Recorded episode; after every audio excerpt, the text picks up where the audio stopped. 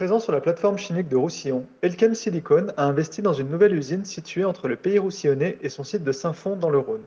Si l'implantation reste secrète, Frédéric Jacquin, directeur général de la division Silicone, nous en dit davantage sur ce projet. Un reportage de Georges Aubry. En fait, on a eu une opportunité de, pouvoir acquérir un site flambant neuf qui n'a jamais encore été utilisé. Euh, et cette usine, effectivement, se situe en région Rhône-Alpes, euh, au cœur de notre implantation industrielle qui est entre, entre Saint-Fond euh, et, Roussillon. Et on va pouvoir fabriquer donc dans cette euh, unité dès, cette année ce qu'on appelle des silicones organo-fonctionnels, euh, qui sont pour nous des produits à très forte valeur ajoutée et de haute spécialité, principalement pour la cosmétique et puis, et puis le packaging, l'anti-adhérence papier, dans cette, dans cette nouvelle unité. D'accord, donc cette, cette, nouvelle usine devrait voir le jour quand?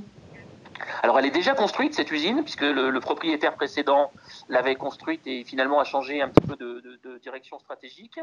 Euh, on espère pouvoir euh, closer, c'est-à-dire euh, conclure l'acte définitif d'achat à l'été et démarrer dans la foulée les productions, donc pouvoir produire avant la fin de l'année.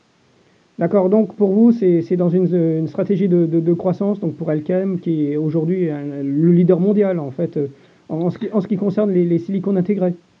Alors en fait, Silicon, euh, euh, Elkem Silicon aujourd'hui fait partie des cinq grands leaders mondiaux. Euh, l'industrie des silicones est assez consolidée.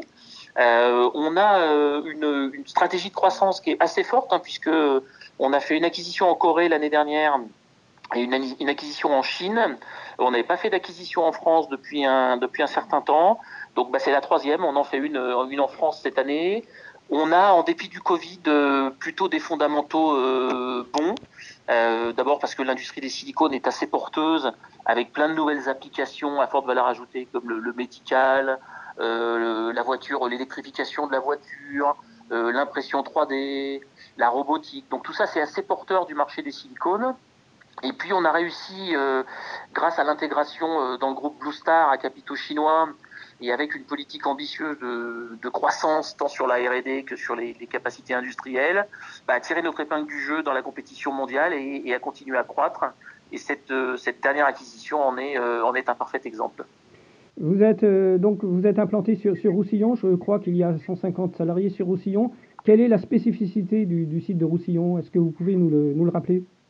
Ah bah, Elle est très importante parce qu'en fait, l'industrie du silicone se caractérise par une unité amont où on fabrique la brique de base des silicones, de tous les silicones qu'on appelle le siloxane. Et, c'est Roussillon qui fabrique exclusivement cette brique de base pour nous, pour toute l'Europe et en particulier aussi pour euh, les États-Unis.